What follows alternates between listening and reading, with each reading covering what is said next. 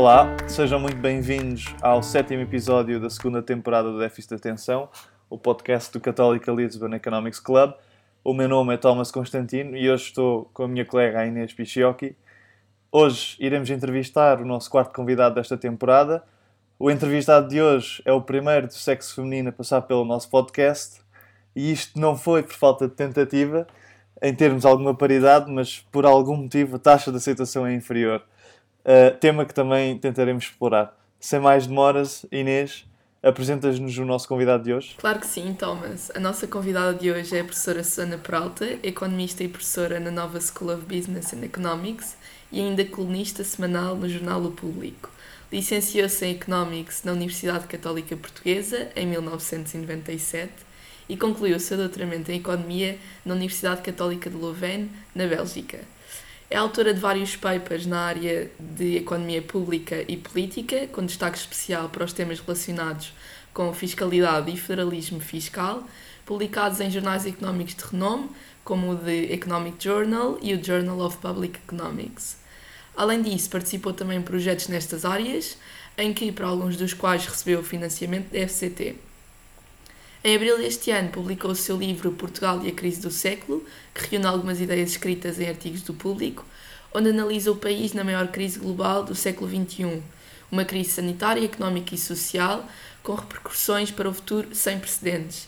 Muito obrigada, professora, por ter aceitado o nosso convite hoje. Obrigada, Inês e Thomas, por este convite. Fico mesmo muito honrada, enquanto antiga aluna da Católica. Já vos contei aqui um bocadinho antes de começarmos a gravar como esse espaço e esse, essas pessoas e como fui tão feliz aí e fico mesmo muito feliz de estar aqui a partilhar este momento convosco.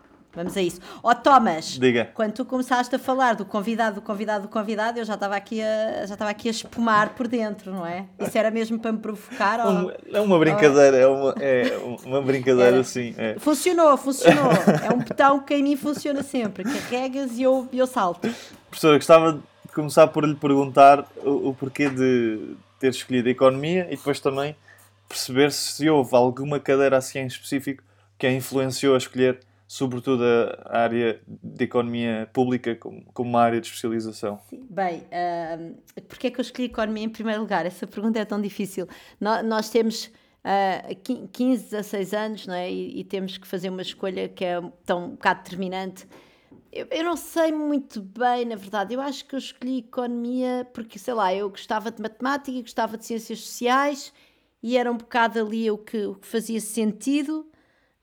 Um, eu, eu até acho que eu numa altura cheguei a pensar em gestão, mas depois na, naquelas consultas de aconselhamento um, de carreira disseram-me que era para mim, para a minha maneira de pensar a melhor economia, não podiam ter acertado mais porque eu de facto a gestão seria, teria sido uma verdadeira a. A experiência McKinsey confirmou isso? Ou... A, a, experiência McKinsey confirmou isso, foi completamente, foi uma, uma má recruta e aquilo correu pessimamente, não era para mim, não era o tipo de trabalho que me interessava.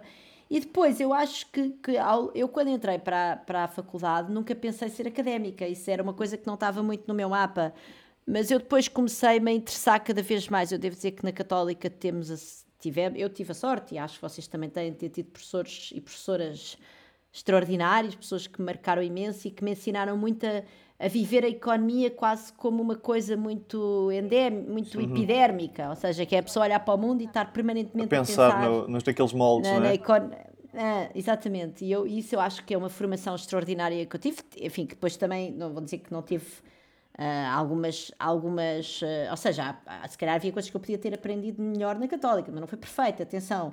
Mas essa, mas essa transmissão dessa maneira de, de pensar e de viver como uma economista, essa foi-me transmitida de uma maneira extraordinária. E depois eu comecei um bocado sem perceber bem, uh, não estava, quer dizer, não, não, não era um projeto, não era. Não, não, a ter ótimas notas e, e, a ver, e depois gostava imenso das pessoas que me davam aulas e pensava, ah, isto realmente deve ser uma vida mesmo gira, a pessoa está aqui, tem contato com jovens, tem, tem a possibilidade de investigar, de trabalhar naquilo que gosta, e pronto, e a partir daí desenhou-se assim um bocado à minha frente a carreira académica, que também teve os seus percalços, porque eu era uma pessoa uh, muito agarrada, não, não queria ir para fora de Portugal, tinha uma ligação muito forte a, a, a estudo, à minha família, aos meus amigos e e não me queria ir embora. E portanto, depois aí também houve ali um, um momento que, para, qual, para o qual, mais uma vez, as pessoas os professores e as professoras aí da faculdade foram extremamente importantes para mim, porque me empurraram muito nessa decisão de, de viver para fora, que foi uma decisão determinante na minha vida, já agora, não só a nível académico, porque, entanto, o meu marido nem sequer é português. Uh, e, portanto, e, portanto, enfim, foi uma. E em to, toda a minha vida. Toda a minha vida é muito moldada por essa minha vivência fora de Portugal e isso eu tenho também. É, outra, é outro enorme legado que eu, que eu agradeço muito às minhas às pessoas queridas que tomaram conta de mim nessa faculdade, depois assim vou começar a dizer nomes. E em relação a cadeiras, eu, eu era assim aquela pessoa que gostava um bocado daquilo tudo, mas depois eh, uma pessoa que me marcou imenso em termos de escolha de temas de investigação e de, e de interesse nas políticas públicas, na parte tributária, mas também, sobretudo na parte da análise das políticas públicas, foi de longe, de muito, muito longe, o Miguel Gouveia. Uh, portanto, eu sei, mas pronto, ele, ele na verdade, ele, ele, chegou à faculdade para dar aulas de economia pública quando eu já estava pai no terceiro ou quarto ano. Na altura, pronto, não havia mestrados, não é? Eu sou de outra geração. E o meu ano foi um ano especial porque quando eu entrei para a faculdade, as licenciaturas tinham 5 anos e a partir daí passaram a ter 4 anos e o meu ano teve 4 anos e meio. Portanto, era uma coisa assim meio estranha, mas eu, o Miguel Gouveia chegou a Portugal para dar aulas. Eu estava no terceiro ano, acho eu. Acho que eu fui a primeira geração a, que ele deu, a quem ele deu Economia Pública foi super interessante e depois nós tínhamos uma disciplina com ele que era a análise económica das políticas sociais, na qual descobrimos coisas incríveis, como por exemplo os microdados de famílias. Uh, enfim, que hoje em dia, o que, o, que, o que evoluiu desde então, nós temos hoje temos dados administrativos, mas quer dizer, naquela altura descobri pela primeira vez trabalhar com, com surveys representativos da população portuguesa, ver o que é que é um pobre em Portugal, lembro-me muito bem dessa discussão, Uh, que a nossa formação na altura era um bocadinho, talvez, árida, um bocado excessivamente teórica. Eu acho que isso é um pecado que, aliás, as nossas licenciaturas ainda têm, de maneira geral. E o Miguel Gouveia trouxe-nos aquele toque de realidade. Eu lembro dele nos perguntar, por exemplo, então, o que é que é um, com quanto é que vive uma família pobre em Portugal? E vocês imaginam que isso na, numa população da, como a da católica, e a da nova é igual, já agora, populações sim, sim, extremamente sim, selecionadas à direita, na, na, à direita na distribuição do rendimento, não necessariamente nas preferências políticas, a, a, nossa concepção de um pobre, aquilo não, não, simplesmente não fazia sentido nenhum, não é? Um, e pronto, e, e, portanto o Miguel Alveia foi uma pessoa que me marcou imenso, desse ponto de vista da escolha daquilo que foi a minha área de investigação e do meu trabalho, mas, mas tive muitas pessoas que, que marcaram imenso e com quem eu aprendi coisas extraordinárias, como, por exemplo, já agora, uh, Bem, se calhar vou falar de outras pessoas da Católica à frente. Não sei se isto era suposto ser um momento nostálgico ou não, mas para mim está pode ser. Pode ser, pode ser. Pode ser.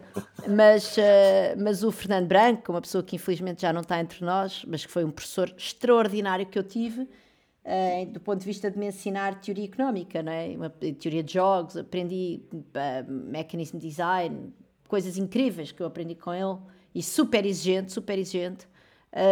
muito pouco muito pouco disponível para acomodar as minhas idiosincrasias, mas ao mesmo tempo acho eu apreciando-me eu a ele e uma pessoa com quem eu aprendi, eu tenho um gosto muito grande pela teoria também uh, e, uma, e um rigor grande que eu acho que ainda, ainda guardo, até porque depois o meu doutoramento foi feito, na verdade, teó foi teórico, foi teoria aplicada. Um, que aprendi muitíssimo com o Fernando Branco. Lembro-me da, da, das orais, que ele, porque depois havia umas disciplinas de opção, de fazer orais com ele, em que ele me pedia para eu construir jogos uh, de informação incompleta e, e, era, e tudo aquilo era, enfim, foi, foi, foi muito incrível e portanto isso responde, não é? Responde, uh, acho que responde, responde às duas perguntas. Responde, sim. Acho que sim. Acho que sim, professora. Um, ainda aqui um bocadinho pelo tema da educação. Sabemos que a pandemia, infelizmente, levou à perda de imensas horas de aulas, sobretudo para os, ensino, para os alunos coitados do ensino obrigatório. A professora ultimamente tem-se manifestado extremamente preocupada com este assunto, o que até levou a publicar uma proposta de recuperação das aprendizagens. Professora, aqui a nossa questão é qual será a verdadeira dimensão deste problema e se é mesmo possível que uma criança no seu primeiro ciclo de estudos consiga recuperar inteiramente a aprendizagem que não foi efetuada durante estes dois anos uh, em que as aulas foram bastante parciais. Sim, Uh, em primeiro lugar, uh, bem, obrigada Inês, essa pergunta dava para estarmos aqui a hora toda inteira a falar. Mas, em primeiro lugar, essa, essa proposta de recuperação de aprendizagens foi uma proposta que eu fiz, já agora vou dizer o nome das pessoas, com, com o Bruno Carvalho, que neste momento está, está na Universidade de Carlos III em Madrid, com o Miguel Lierdade, que trabalha no Ambition Institute no Reino Unido e que é uma pessoa que está designadamente ligada à gestão de, de muitas escolas básicas no, no ensino no, no Reino Unido com a Ana Balcon Reis, que é uma colega minha, especialista em Economia da Educação, e com o Pedro Freitas, que é outro colega meu, uh, também especialista em Economia da Educação. Portanto, é um trabalho conjunto. Uh, aquilo que nós propunhamos era um programa de tutorias, que não, é, que não foi inventar a, a roda, ou seja, é algo que nós sabemos que, uh, sabemos que existe muita evidência Uh, feita evidência muito sólida, empírica, de que estes programas baseados em tutorias, que no fundo é uma maneira sexy de dizer. Uh, um, de dizer. Explicações, não é? Uh, explicações, explicações. Portanto, no fundo é o que é ensinar, ou, ou, ou preferencialmente de maneira individual, ou então em pequenos grupos, que é algo que todas as pessoas que já passaram por processos de aprendizagem sabem que funciona, porque a pessoa pode dirigir-se às dificuldades específicas daquelas, daquela pessoa ou daquele grupo de pessoas. E, portanto, como eu digo, há imensa evidência de muitos estudos, vários países que mostram que isto é extremamente efetivo para uh, para recuperar as aprendizagens e, portanto, nós não inventámos a roda, o que nós fizemos depois foi, usando os dados administrativos que estão, que, que estão disponíveis de, das bases de dados do Ministério da Educação, nós conseguimos ter uma ideia mais ou menos da dimensão da coisa, ou seja, quantos alunos é que potencialmente poderão estar a precisar deste apoio, não com base em evidência específica das perdas de aprendizagens ao longo da pandemia, mas com base Uh, de, na, na, nós, ting, nós temos os resultados das provas da frição do ensino básico dos anos pré-pandémicos e a ideia é, bom, se há uma determinada percentagem de alunos que têm resultados insatisfatórios nas provas da frição em momentos em que o ensino está em circunstâncias, vamos dizer, mais ideais, é evidente que não vamos estar agora com menos pessoas com dificuldades e, portanto, pegávamos nessa percentagem, depois fazíamos ali uns cálculos para cima ou para baixo, fazíamos um cenário com grupos de 3 alunos, eh, grupos de 5 alunos. Uh, professora, e, só uma, uma questão que eu sim, também vi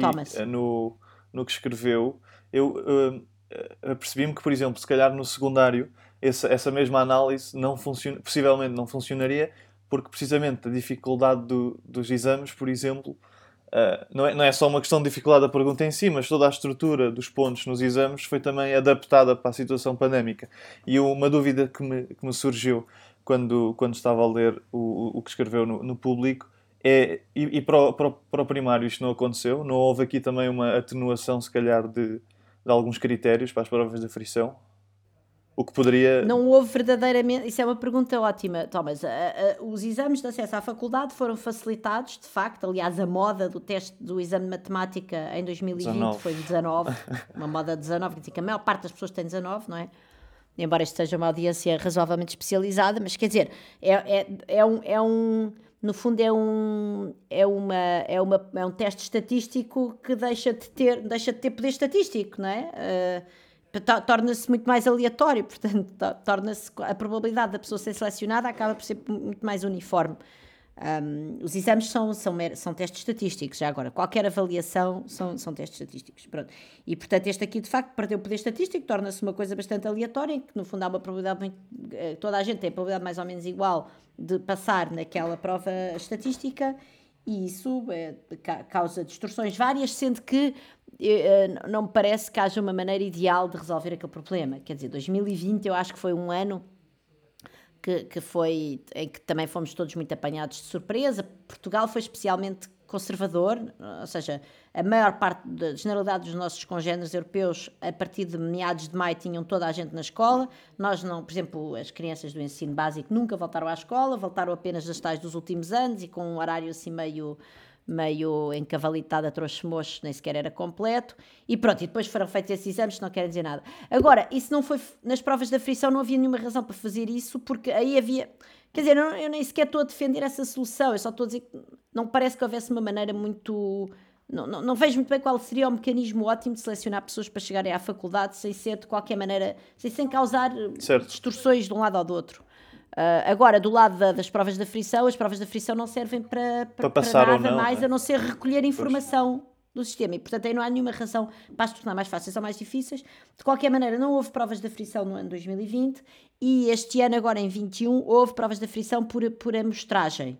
Ou seja, foi selecionada uma amostra uh, representativa, esperamos nós, de, de, de alunos do do, do básico e foram feitas as provas da frição. E essas provas da frição o que nos mostram são situações eh, bastante catastróficas. E atenção que Uh, bom, em primeiro lugar, nós não temos nunca os microdados dessas provas, ainda não temos os microdados dessa, uh, dessa prova da frição uh, para trabalhar. Portanto, a única coisa que eu tenho aqui são os resultados do, que são publicados pelo IAV, que é o Instituto de Avaliação Educativa, que é no fundo responsável por, eh, por implementar essas provas da frição no terreno, uh, e a única coisa que me permite comparar é 2021 com 2019. Portanto, nem sequer consigo comparar uma coisa que seria muito importante, que era heterogeneidades, não é? Ou seja, ver, está bem, eu tenho aqui perdas de competências, mas estas perdas de competências estão uh, ou não estão concentradas em alunos de maior a vulnerabilidade socioeconómica, não fazemos ideia. Eles o IAV podia calcular isso, se calhar já calculou, não sei, ainda não pôs cá os dados fora e nós não temos maneira de calcular. Agora,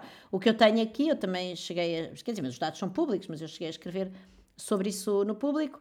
Um, a questão. Uh, por isso, é, por exemplo, as crianças de segundo ano, quando nós olhamos para a gramática, em 2019 havia 38,2% das crianças que não conseguiam ou não respondiam às questões de gramática, em 2021 subiu para 65,1%. Quando estávamos em matemática, por exemplo, na categoria números, e operações, passámos de 18,3% de não conseguiam ou não respondiam, de pessoas que não tinham essas competências, para 37,1%, portanto, mais, mais do dobro. Uh, nos alunos do quinto ano, Uh, em 2018, 15,9% não conseguiam ou não respondiam no domínio da oralidade e em 2021 passa a ser 34,4%, mais do dobro.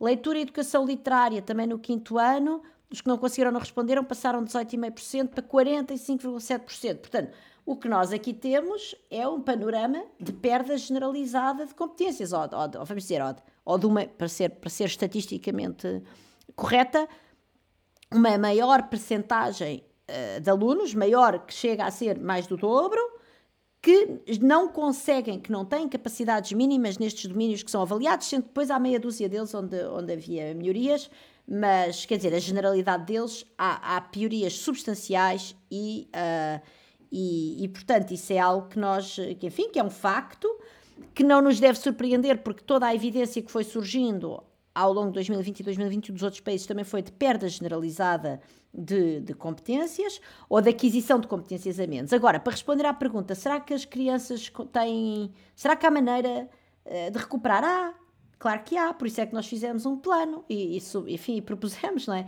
Uh, as crianças, o cérebro humano, isso é uma coisa que há bastante consenso nas neurociências, e depois a economia, a única coisa que faz é beber um bocadinho dessa sapiência das neurociências para depois, com os estudos empíricos, mostrar realmente a plasticidade das pessoas nos primeiros anos de vida, sendo que, obviamente, enfim, quando já estás nos 12, 13, 14, já estamos um bocadinho mais, menos, menos plásticos, mas certamente as crianças do, do, dos primeiros 4 uh, anos do ensino básico, nós conseguimos moldá-las muito bem. Conseguimos moldá-las muito bem com o quê? Com tempo, de qualidade, com adultos que possam vir suprir essas carências. Ora, não só a nossa proposta também inclui as escolas de verão, escolas de verão que obviamente a ideia não era pegarem crianças que já estão emocionalmente esgotadas por estes períodos terríveis de escola em casa, uh, para depois estar ali a enfiar-lhes 10 horas por dia de ensino. Eram, eram, eram momentos lúdicos com alguns momentos pontuais de aprendizagem baseado neste modelo das tutorias.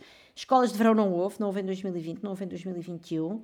Uh, e neste momento o que nós sabemos é que, por muito que, que haja uma política com o nome pomposo Escola 21-23, a Escola Mais 21-23, uh, ah, com uma dotação de 900 milhões de euros para dois anos, que não é assim tanto, quando nós pensamos noutra, noutras, noutros gastos de dinheiro da nossa economia, uh, para recuperar aprendizagens, a verdade é que depois os factos dizem-nos que ainda agora há 20 mil alunos e alunas em Portugal que não têm os horários completos, nem sequer com o seu com, com, com aquilo que é o horário normal, não é? Já não estou a falar depois da, da de ter, uh, enfim, de ter as tais horas extra para suprir estas falhas. E, portanto, quer dizer, é possível, mas é preciso vontade política e investimento que eu acho que nós não temos, ou não temos certamente, naquilo que seria necessário para um país, enfim, pobre e debilitado como o nosso. Professora, como, como escreveu no, no seu artigo no público, um, este programa custaria potencialmente metade daquela que será a nova injeção de mil milhões de euros na TAP. Será, será precisamente sobre esta empresa zombie, como nos explica num dos seus artigos do público também, que iremos falar agora. Professora, o, o, o, argumento de que a TAP, eh, da TAP ser uma empresa estratégica, não lhe seduz ou a professora é simplesmente boa com números e apercebe-se que, que, por muito que possa ser uma empresa essencial, este que também é um axioma contestável, os seus benefícios versus os custos não estão a pesar para o lado certo, sobretudo quando temos em conta os custos de oportunidade, dado o momento de crise social e económica em que vivemos. Uh, eu, eu acho que há setores estratégicos para a economia. Eu sou uma pessoa que acha que o Estado deve intervir bastante na economia, portanto, não tenho problema em, em, em, em assumir que há certas empresas, certos setores que são estratégicos. Uh, para mim, claramente, o transporte aéreo não faz parte, vamos dizer, eu fico, se eu tivesse que fazer aqui um ranking de cabeça, uma ordenação daquilo que é uhum. estratégico a ver numa economia e o Estado intervir, o transporte aéreo não, era, não estava no top 10, certamente. Eu estou a pensar em saúde, a educação, uh, nos transportes certo. públicos, enfim, urbanos e periurbanos, uh, para as pessoas poderem. Quer dizer, tudo o resto, não é? Na segurança. Quer dizer, eh, há, há tanta coisa, a proteção do ambiente, da nossa orla costeira, quer dizer, há tanta coisa estratégica para este país antes de irmos ao transporte aéreo uh, que, eu, que eu. A energia, se calhar. Certamente, a, certamente, a energia, certamente, é um bem fundamental. Aliás, nós temos um problema enorme de pobreza energética. A habitação, eu escrevi sobre isso esta semana no público, não é? Nós temos crianças a viver em casas sem casa de banho, sem porta, com, sem iluminação, com janelas a tapa, com, com tijolos a tapar as janelas. A casa de banho a dar para a sala. Quer dizer, o que é que é isto? É? Quer dizer, isso é que é estratégico. E aliás, eu nesse artigo que escrevi esta semana no público dou vários argumentos para mostrar a habitação é um setor estratégico. Porque nós sabemos que a, a, a, hoje em dia temos investigação de grande qualidade que mostra como a qualidade, eh, não só a pessoa ter habitação, como ter habitação de qualidade, como ter habitação segura, ou seja, não estar com a tal incerteza de saber se calhar vou, despejada, vou ser despejada daqui a 15 dias, é, é, é determinante para várias, para várias dimensões da vida das pessoas e, e das crianças. Portanto, uh, portanto, eh, quer dizer, a TAP não, não vem certamente, enfim, o transporte aéreo não vem certamente na minha lista de prioridades. Uh, e, e lá está, uh, se, se, nós tivéssemos imenso dinheiro para gastar em coisas fundamentais, se, para mim podíamos, podíamos, se nós fôssemos a Noruega, se tivéssemos um, reservas de petróleo para, para ir buscar, para salvar a nossa companhia aérea, enfim, porque não, não é? Não, não, não, sei, quer dizer, podia pensar nisso, mas quer dizer, não, então, não, não me chocava tanto. Aqui é, a questão é, que é, acha... é, o problema do custo de oportunidade. Desculpa, Thomas, diz-me. Então, sendo assim, qual é que acha que é o racional que, que, que, que, o, que o governo, na pessoa do Ministro das Finanças, qual é o racional por trás? É, é o da falácia? Do custo da fundado? É o Ministro das Infraestruturas, sobretudo, quer dizer, não parece, não parece Sim, que seja o principal. A aprovação orçamental, seja... não é? Sim, sim, o, o, governo no seu todo, vá, digamos sim. assim.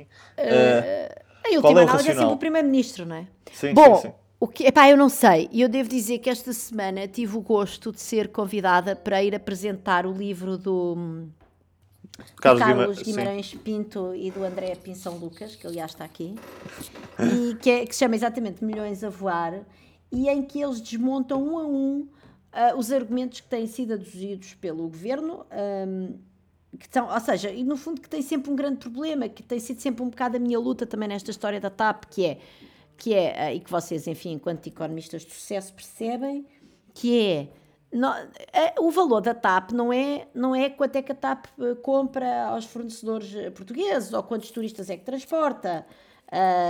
não, não, é, não é esse o valor da TAP. O valor da TAP é é, é aquilo que desapareceria disso tudo se a TAP desaparecesse. Ora, parece evidente, e nós temos, aliás, várias análises, de, enfim, temos exemplos de alguns países que deixaram cair as suas companhias aéreas. A Bélgica deixou, a, a Suíça deixou, a, a, Hungria deixou e agora, recentemente, a Itália também deixou. Mas, enfim, a Itália é, está longe de ser um exemplo para nós, porque, quer dizer, eles gastaram. Aquela Itália foi, foi um sorvedor de recursos durante tantas dezenas de anos mas pronto, até se calhar é por isso mesmo até um bom exemplo de, de não de não sermos, não, pre, não sermos uh, uh, vítimas da, da, falácia do custo afundado, isso, não é? o custo afundado, pronto, nunca devia importar para isto. E, e Mas politicamente e, portanto, esse custo dizer, pode ser relevante, não é? Ou seja... Pá, eu não sei, as pessoas têm um apego à TAP. Pois, é capaz, é. Thomas. Claro, uhum. não sei, é assim, eu acho que há dois... Uh, e pronto, eu estava a dizer, quando eu acabei de ler o livro do Carlos e do André eu, dá-me vontade de chorar, porque eu penso assim, isto é tão óbvio que para um país como o nosso isto não devia ser a prioridade. E lá está, quando temos problemas da habitação, problemas do serviço de saúde, temos 20 mil estudantes que ainda não têm o horário completo estamos a chegar ao fim do primeiro uh, período, quer dizer, temos tantas carências, uhum. temos um, um, não temos ferrovia, queremos fazer uma transição energética, não sei o que, somos um país completamente dependente do, do, do, do transporte rodoviário, quer dizer, o que é que é isto, não é? E pronto, é, portanto, eu, eu tenho quase, fico desesperada. Agora, o que é que eu acho? Eu acho que há dois aspectos aqui. Eu acho que um primeiro aspecto é que é bastante provável que as pessoas em Portugal, ou seja, que os eleitores e eleitoras em Portugal não deem importância às mesmas coisas que eu dou. Por exemplo, nesta coisa da educação, aquilo que tem sido feito ao longo destes últimos dois anos e que ainda está a ser feito, porque cada vez que há um caso positivo numa turma, a DGS manda, 15, manda miúdos 15 dias para casa. Uh, ninguém se indigna, ninguém pergunta. Eu publiquei uma lista de perguntas no público para a DGS há 15 dias, tenha dois minutos em casa, dois, três. Sem, sem, sem resposta não ainda. Tive, não tive, não, é? não, estava à espera, mas quer dizer que alguém pegue naquilo e, sei lá, que algum partido da oposição pegue naquilo, está. It's up for grabs, tipo, tá, não, não precisam sequer de me citar, aquilo tem que, é por serviço tem público. que enviar, enviar o, o Rui Rio assim, para utilizar na, na campanha. Sim, eu acho que, eu acho que, quer dizer, assim, eu acho que um partido já agora, bem, isto não vamos para aqui falar de política, uh, mas quer dizer, uh, uh, mas eu acho que há uma falha grande realmente, ou seja, uma coisa que eu gostava de ver debatida nesta, nesta campanha eleitoral era claramente esta questão da educação. Pronto, isso não, não parece indignar as pessoas e, portanto, há uma probabilidade de realmente nós sermos um país que não dá grande importância a isto da, da educação, por exemplo, que para mim entra na história da TAP porque libertava, não é, recursos, se nós não tivéssemos, pronto. Uh, e depois, eu acho que há outra questão que me parece também fundamental, que é, no fundo, não há nenhuma despesa pública que seja ilegítima. Isto também é importante dizer. Ou seja, qualquer despesa pública que resulte de um processo democrático, em que haja transparência e em que as pessoas, que somos nós, não é? Eh, eleitores e, e, e contribuintes, possamos uh, decidir em consciência se queremos ou não queremos caucionar aquela decisão política do governo é perfeitamente legítima. E desse ponto de vista, largar estes 4 mil milhões na TAP, enterrá-los lá, é super legítimo. Mas há um problema.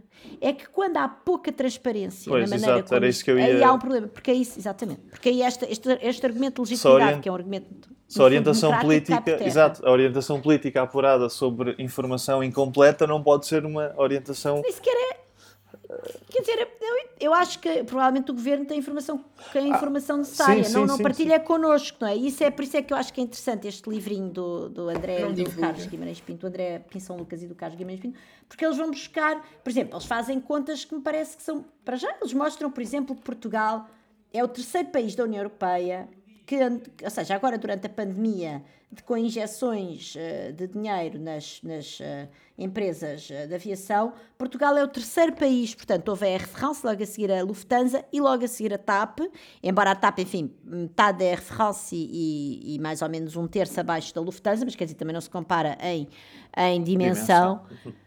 E, uh, e de resto a Lufthansa já pagou a dívida ao Estado, é? portanto já conseguiu reembolsar. Enfim, foi endividando-se obviamente no mercado privado, mas a verdade é que conseguiu isso. E portanto, o que eu quero dizer com isto é, em que mundo é que um país que é o, que é o segundo país mais endividado da, da União Europeia, depois de Itália, uh, que tem estas fragilidades todas que já aqui falámos, uh, em que mundo é que nós podemos ser o terceiro país da União Europeia que gasta mais com a sua companheira? Não faz grande sentido, não é? E depois eles também mostram outra coisa muito importante, que é que mesmo que a TAP, enfim, vão buscar aos últimos 5 anos, julgo eu, aos últimos 10, o melhor resultado da TAP e vê que mesmo que a TAP conseguisse ter este resultado uh, para sempre, que nós sabemos que não, porque a TAP nos últimos 20 anos Claramente resultado é positivo foi, uma vez. Foi, foi o único é positivo, é uma, não é? Foi o único positivo. É uma hipótese extremamente otimista e eles dizem, mesmo que isso acontecesse, a TAP durava 36 anos a pagar a dívida que nós lhe estamos a pôr nas mãos. E, portanto, quer dizer, eu acho que este tipo de. Eu acho que eh, se o governo nos dissesse isto e depois dissesse, e mesmo assim eu agora vou lá meter o dinheiro, e, me, e, se as pessoas achassem que isso era uma boa decisão, isso era perfeitamente legítimo e era democrático, e nós não temos que nos queixar disso, podemos querer votar noutro, noutro partido, que, mas isso é, faz parte do debate democrático e não há escolhas ilegítimas. Quando elas são um bocadinho metidas debaixo do tapete e quando ninguém nos faz verdadeiramente estas contas, uh, e quando, por exemplo, estes dois autores tiveram que ir às matrizes de input-output do INE para tentar perceber quanto é que a TAP compra verdadeiramente a fornecedores, uh, porque esses números não são assim tão claros. A mim parece muito problemático porque nós estamos a fazer, estamos a, a, a comprometer, a comprometer-nos a nós e, a, e às nossas gerações futuras Uh, lá está, num país em que, por exemplo, tem um problema de baixos salários, e se há coisa que nós devíamos gastar dinheiro é na educação e na ciência e na investigação, e esses são sempre, são, a ciência e a investigação, um parente muito pobre da orçamentação pública uhum. neste país, e portanto eu acho isso problemático. Acho isso problemático porque não, se nós mostrássemos estes números às pessoas e depois dissessem, e agora, votam nisto, votamos, então vamos lá, 4 mil milhões, 10 mil milhões, metam o dinheiro que quiserem. É que talvez não desde... seria assim, não é? Se calhar não era, se calhar não era, esse é que é o ponto, não é? E ficarmos nessa dúvida a mim deixa-me mesmo muito revoltada. Professora, não a querendo revoltar muito mais, só um bocadinho, uh, vamos agora passar a perguntas sobre temas mais sociais, como a desigualdade e a paridade de género, que o Thomas falou no início, ou a falta dela, não é? Um, em dois artigos do Público, a professora criticou recentemente a falta de diversidade de género e também de idades, de etnia e de orientação sexual uh, no debate público, chamando a atenção para os manelos, uh, ou seja, os painéis de oradores exclusivamente masculinos, na sequência do congresso de dois dias organizado pela SEDES, na qual a presença de mulheres foi diminuta. Uh, diminuta. A professora referiu que... Foi zero. zero. Foi zero. Exatamente. Não havia? Não, não, naqueles, naqueles dois dias do Porto eram tipo quase 50 homens e zero mulheres, não havia nenhuma. Zero mulheres. Uhum. Uh, a professora referiu que a dificuldade de encontrar mulheres para os painéis uh, tem um lado de verdade, mas que ainda assim não deve ser argumento para justificar o pequeno número de mulheres no espaço público, neste caso que foi mesmo zero. Uh, ainda assim, é com bastante satisfação que a recebemos hoje no nosso podcast, mas também é com alguma insatisfação que digo que é a primeira mulher que aceitou o nosso convite. Professora, a minha questão aqui é a seguinte: como é que passamos das tentativas aos resultados? Ou seja, será que é por se sentirem menos capazes que os homens neste tipo de discussões que as mulheres não aceitam o convite? O que é que nós podemos fazer neste momento? Bom, então, em primeiro lugar, depois eu fiz uma sondagem no Twitter e porque para discutirmos como é que era o plural dessa palavra uh, e ficou manéis. Uh, ganhou, ganhou com, Manais, com então. destaque então. a opção Manais, em vez de Manals. Porque eu estava, eu escrevi, Exato. porque eu escrevi Manals, Manals, Manals. Eu estava a usar o, o, te, o pronto, estava a usar o anglicismo, não é? E fui, fui esmagada pela democracia twitteira, enfim, que vale o que vale, e portanto é Manais. Uh, se, portanto, e, e, e, de facto foi suscitado pela, pela, por essa eh, conferência da SEDES que de qualquer maneira, quer dizer, por muito difícil que seja convidar mulheres e já lá vamos, ou convidar e fazer com que as mulheres aceitem e já lá vamos, quer dizer, nada justifica 50 homens contra zero mulheres, a não ser que não se tenha pensado nisso, ou que se tenha dado assim um, um bocadinho nada da sua atenção, déficit de atenção, e depois, depois chuta para canto, que isto aqui o que interessa o que interessa é ouvir os mesmos do costume. Portanto, isso aí não. Enfim, eu devo dizer que depois a sedes, eu já, eu, eu sou uma pessoa que, que tenho, que tenho tendência para fazer, sou um bocado, uh, um bocado, sei lá, gosto de polémica, gosto de fazer barulho com esta coisa da, dos manéis e não sei o quê, para fazer barulho, mas às vezes com, às vezes com mais razão do que outras. E, e, e, frequentemente tenho até pessoas que defendem os seus manéis. E eu devo dizer que o Álvaro Beleza, presidente da SEDES, Uh, deu uma entrevista ao Expresso, muitas daquelas coisas eu acho que ele não tem razão, mas isso é uma questão de nós debatermos. Agora, ele reconheceu a minha crítica. E depois o uh, João Duque, antigo presidente do ISEG e meu querido colega economista, escreveu no, no Expresso uma crónica que a Susana tem razão. depois, mais uma vez, com uma série de coisas lá dentro que eu podia debater com ele, mas quer dizer, eu acho que uh, essas pessoas nunca podem ser. Uh, digamos, eu, eu, eu, eu não, po não posso agora bater mais neles ainda porque eles tiveram a, tiveram uhum. a umbridade e, e, a decência de, de, até de reconhecer, não é? Portanto, eu acho que isso é extraordinário e acho que isso também faz parte de uma certa evolução, apesar de tudo positiva neste país, que é as pessoas começarem a perceber, espera, há aqui um problema. Depois como é que a gente vai ver? Oh, se vamos conseguir resolvê-lo ou como, é outra coisa. Agora, we, Houston, we have a problem. Eu acho que isso é bom. Já e está. queria saudar aqui uhum essas duas pessoas, esses dois homens que me, enfim, que me deram o crédito de não se defenderem como já alguns se defenderam. Eu, eu vou, por, por, gentileza, não vou aqui dizer uh, quem, mas há muitas pessoas que quando eu bato, depois vêm defender-se sem razão nenhuma. Bom, porque é que é difícil? Há uma coisa que eu acho que é difícil. Uh, e também o Miguel Poiares Maduro escreveu sobre isso uh, e falou sobre isso na TSF, sobre essa questão da dificuldade que é, e também, enfim, da sua preocupação, porque eu também tinha sido um bocadinho mazinha com, na minha crónica sobre a SEDES, também fui mazinha com o painel dele, da SEDES, pronto, enfim, e ele também veio falar sobre isso, e portanto são pessoas, porque eu tenho respeito, enfim, quanto mais não seja, e o Miguel é uma pessoa que eu conheço bastante bem, enfim, por, por, terem, por, terem, sido, por terem tido essa, essa Uh, e o Miguel Pérez Maduro é uma pessoa até mais preocupada, que faz, esse, que faz essas escolhas de procurar cada vez que organiza um painel ter lá mulheres, contrariamente claramente ao Álvaro Beleza, mas enfim, o facto dele, dele me ter respondido significa que talvez daqui para a frente isso não volte a acontecer. Um, seja como for, o que é que isso, qual é a dificuldade? A primeira dificuldade é uma dificuldade realmente de base de recrutamento, ou seja, e, e é, que, é, que é anterior, que está a montante dessa que tu referiste, não é? Que é a, a que é a dificuldade de, de facto, se nós estamos num mundo que é muito dominado por homens, uh, todos os lugares de poder são dominados por homens, o poder mediático, o poder político e o poder corporate, quer dizer, uh, e portanto, e portanto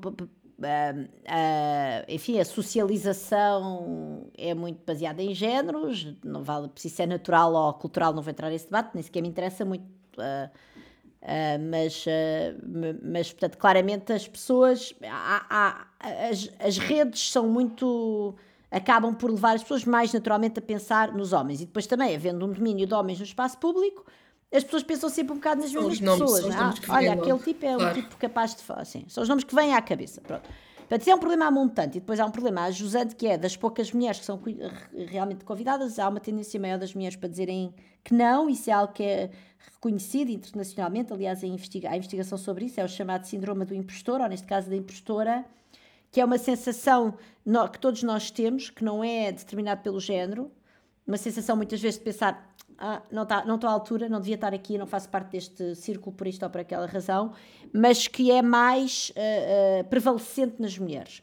E, e, provavelmente é mais prevalecente nas mulheres em todas as coisas, porque lá está, para já, porque nós somos menos, somos mais raras no espaço público, e depois porque por isso mesmo somos sujeitas a um escrutínio, Sim. que é uma coisa que não lembrar ninguém, não é? Quer dizer, é, dizer, a pancada que eu apanho eu e outras pessoas, outras mulheres, não sou longe de ser a única. Sim, Aliás, sim, há mulheres que apanharam de maneira muito mais uh, violenta e eu, eu conheço pessoas que já foram, tiveram que pedir uh, escolta policial e não sei o que. Isso a mim nunca me aconteceu, nunca fui vítima de ameaças físicas, não é? Uh, mas há mulheres que já foram. Também há homens, mas quer dizer, o que eu quero dizer é há de facto um, um grau de escrutínio, um grau de violência nas críticas a que as mulheres são sujeitas no espaço público que é uh, que, é desproporcional relativamente. Todos nós dizemos as neiras, eu digo imensas, mas os homens também dizem, e quando eu digo, levo na cabeça. E muitas vezes não estou a dizer e estou a apanhar na mesma, mas apanhas sempre. Muitas pessoas dão-te na cabeça de uma maneira extremamente uh, violenta e ácida, e portanto é, é, a pessoa tem realmente não que ter nem sei bem o quê para andar, para andar aqui, pronto. E portanto isso é um problema, uh, de facto, e é, e é um problema real, e é um problema que tem, como é, qual é que é a solução? Eu acho que a solução é, um, é, é, nós, é como todos os enviesamentos que nós temos enquanto seres humanos, não é? nós também temos enviesamentos, por exemplo, sabemos que, uh, que somos, que somos uh, uh, descontamos o futuro de maneira demasiado importante e por isso, sei lá, compramos uma subscrição do ginásio para nos obrigarmos a ir lá, ou, ou queremos deixar de fumar, eu não fumo, já fumei quando, era, quando tinha a cidade, mas quer dizer, não interessa, vamos a um site e metemos, e hoje em dia há isso, não é? Há, há mecanismos que nos permitem ir contra esses nossos enviesamentos.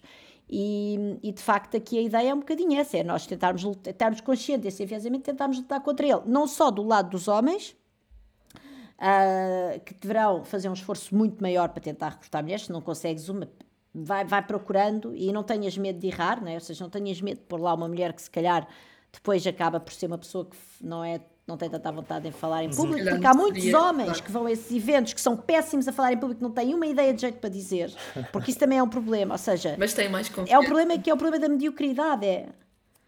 Pronto, mas estás a perceber, portanto, também é aquela coisa, ah, mas eu não vou chamar mulheres porque essa aí, a única vez que eu ouvia falar, não disse nada de jeito. Portanto, imensos exemplos de homens que estão sempre a falar em eventos e que dizem imensa asneira e que estamos sempre a chamar os outros. Portanto, é não ter medo disso também, porque dizer asneiras é um é um, é, um, é um direito que nos assiste, é uma coisa humana. E depois, do lado das mulheres também, mas lá está, isso é. é, é, é, é mas é, quer dizer, também dar-nos um bocado mais de carapaça para, tar, para, para conseguirmos aguentar isto e eu compreendo que não seja para todos.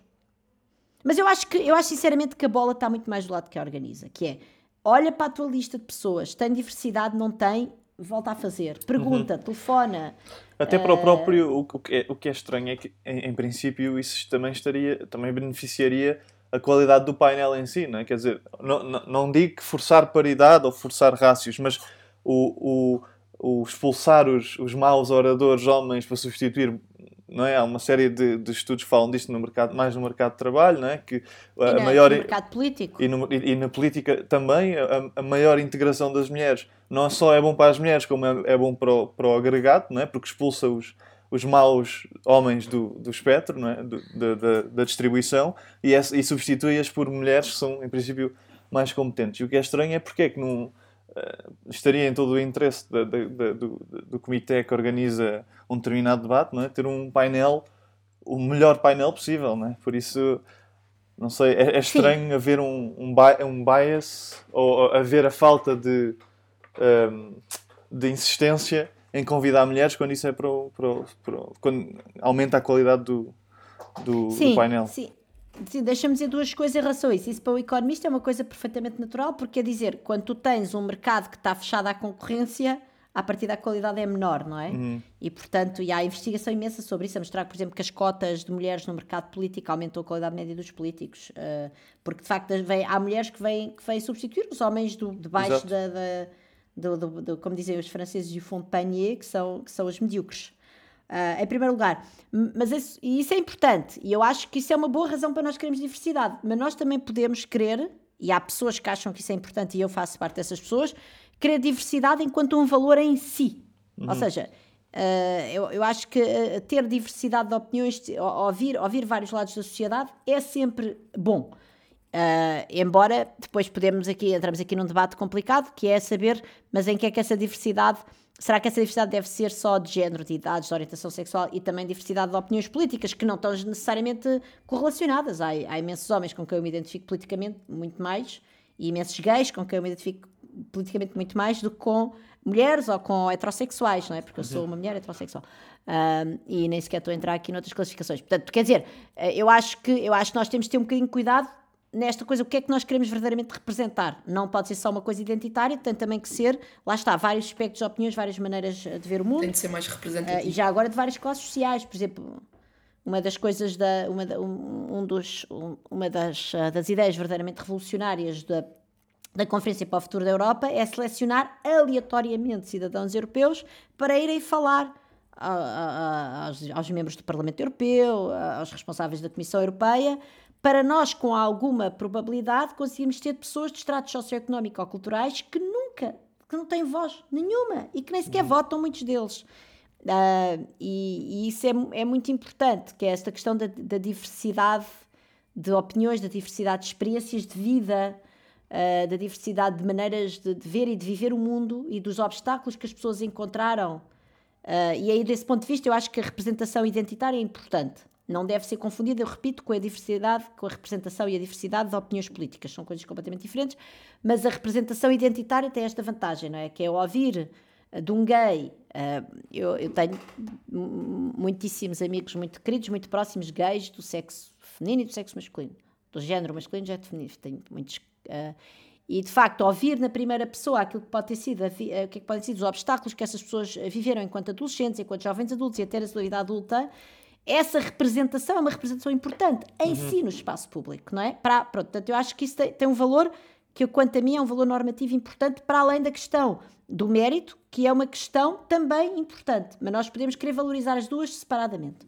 Professora, agora passando à, à última pergunta que tem a ver mais com, com o tema da desigualdade, no, no podcast do no 45 graus, no ano passado, mencionou que talvez devesse existir um organismo multinacional que se ocupasse da desigualdade e da pobreza, como acontece com o clima, por exemplo. Uh, ultimamente tem-se discutido a possibilidade da desigualdade ser incorporada nos mandatos dos bancos centrais. Existe a crença de que a política monetária poderá ter um papel importante. No entanto, sabemos que neste momento o grande instrumento de combate às desigualdades em todo o mundo é a via fiscal. A que instrumento é que este órgão multinacional poderia recorrer para combater a desigualdade, sendo que a competência fiscal é exclusiva dos Estados, que são soberanos nesta matéria? Um, bom, vamos lá ver uma coisa. Um, eu, há, há, uma questão que é fundamental, que é num mundo cada vez mais globalizado, há, há externalidades efetivamente que passam de um Estado para o outro uh, na sua capacidade de, de, gerar receita fiscal e de gerar políticas redistributivas uh, de, maneira, de maneira mais substantiva, vamos dizer isso. Portanto, e, e, e, portanto, desse ponto de vista, de, de, internalizar esta externalidade, tem que, tem que haver alguma espécie de coordenação, senão não vamos lá. E, aliás, eu devo dizer que, por exemplo, a recente iniciativa da OCDE, da Global Minimum Tax. Corporate, tem, não é? Que tem, uh, sim. sim. sim. que tem, que tem, que tem, que tem imensos, imensos que é muito esburacada e que está longe de ser ideal, vai nesse sentido, vai no sentido de reconhecer que sem algum grau de cooperação uh, internacional, Uh, há, há, instrumentos de política importantes dos Estados para gerar receita, para fazer face aos grandes desafios uh, existenciais, como lhe chamou a, a Cristalina Georgieva e a Lagarde, também acho que, que lhe chegou a chamar assim, quer dizer, mas há de, de, desta, desta época que tem a ver precisamente com a desigualdade, com as alterações climáticas. Pronto, e portanto, um, e portanto, eu, eu acho que há, há, uma, há, um, há, uma razão teórica muito poderosa para haver alguma espécie de coordenação. Eu também acho que nós, por exemplo, a Organização Mundial do Comércio tem poder importante. Era, era, as tarifas alfandegárias também são da competência dos uhum. países. Uhum. E, no entanto, a, a Organização Mundial do Comércio tem poder de multar países que, dos países membros, portanto, a adesão à Organização Mundial do Comércio é obviamente uma adesão que não é obrigatório, nós podemos ir a nenhum país e obrigá-lo, a partir do momento em que os países aderem, depois há uma coisa que é o direito internacional, no qual eu não sou minimamente especialista, mas que depois, enfim, uma vez que tu aderiste, não é? Essa organização tem um poder de, de tem um poder coercivo uh, uhum. sobre os países e designadamente os fazer pagar multas e não sei o quê. E, e porquê é que os países aderem? Aderem porque percebem que o comércio internacional gera imensas vantagens, mas que depois pode ter o lado perverso quando há estas corridas tarifárias e não sei o quê, e portanto, para ter ali algum instrumento de coordenação ao qual, no fundo, Uh, os países ao aderirem a este tipo de tratados internacionais de cooperação, o que é que eles estão a fazer? Estão a abdicar de uma parte da sua soberania para terem em, em troca um, uma instituição internacional que tem algum que tem um poder de enforcement de regras que depois tornam aquela coisa para aquilo fazer sentido, não é? Uhum. Para no fundo a pessoa ter, os ganhos minimizando o... os custos, exatamente. Quer dizer, eu acho que do ponto de vista daquilo que é hoje em dia, quer dizer, a desigualdade é muito mais abrangente do que a própria desigualdade no seio dos países mais ricos, sim, como sim, Portugal. Sim. Uh, uh, daquilo que tem sido, enfim, o fosso que se tem cavado entre as pessoas que têm uma vida mais mais, uh, mais confortável, eles têm uma menos confortável e que já agora há países onde, onde a coisa se vê de maneira muito mais uh, de maneira muito mais óbvia e com números muito mais impressionantes, como por exemplo a economia americana. Mas essa desigualdade também se vê, por exemplo, nas crises migratórias. Quando tu vês o fluxo migratório. Quando tu vês aquilo que está a acontecer na, na, na eh, fronteira entre a Bielorrússia e a Polónia, os, eh, os 30, as 30 pessoas que morreram afogadas há 15 dias, há 10 dias no Canal da Mancha. As pessoas que se metem a atravessar o Mediterrâneo já é loucura completa. As pessoas que fazem a rota atlântica até às Canárias.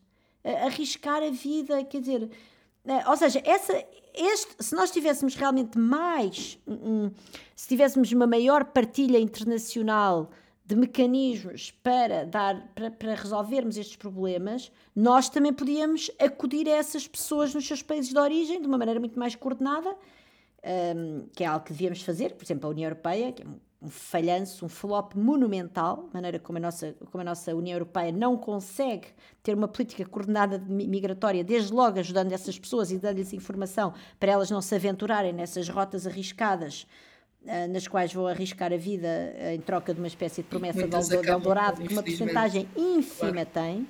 Uhum.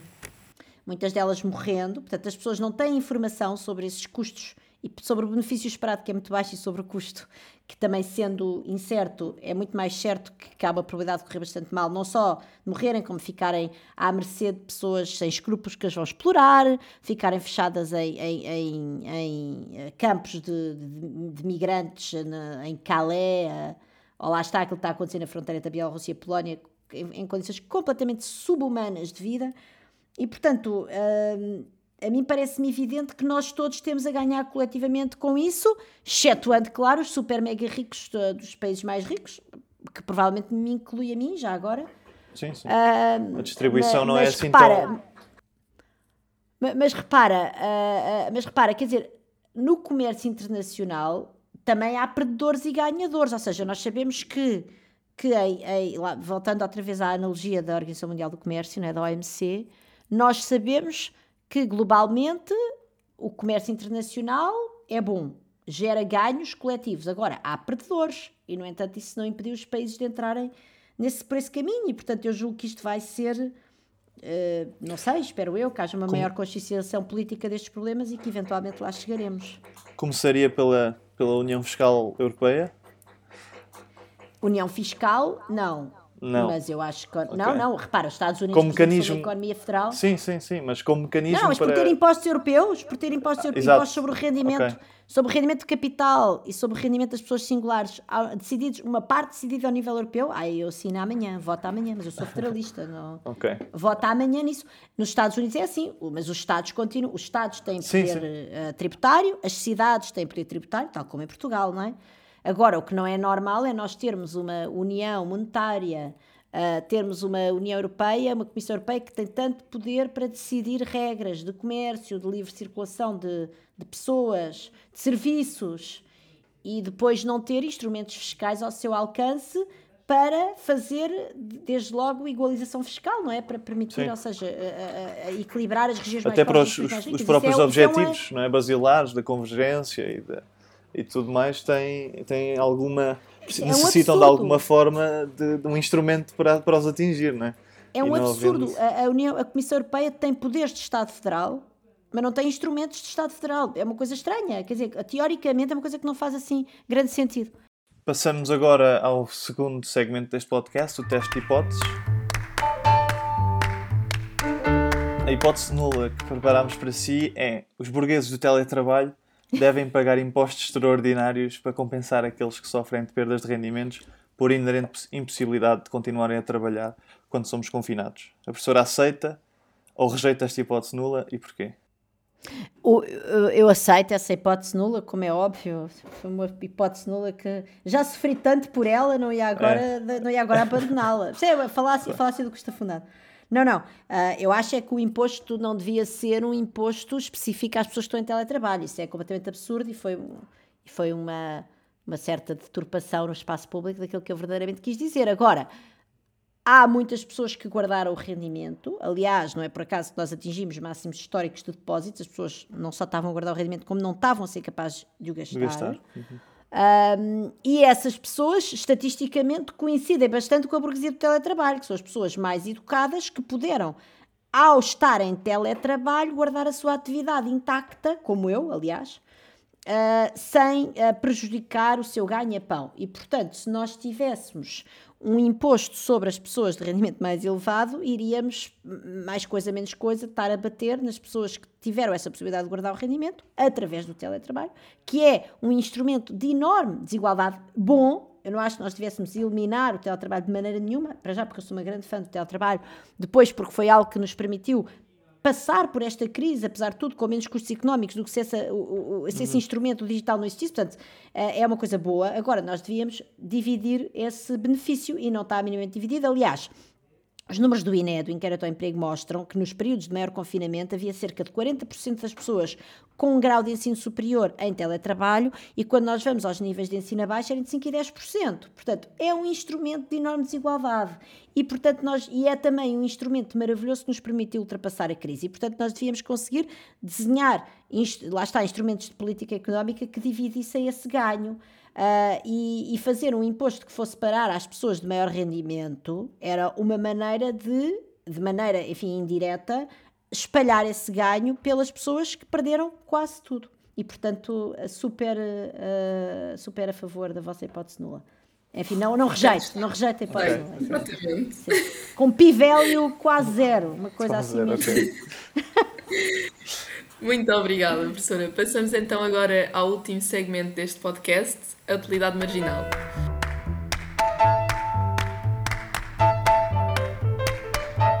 Professora, qual é o facto curioso de relevância relativa que tem para nos apresentar hoje?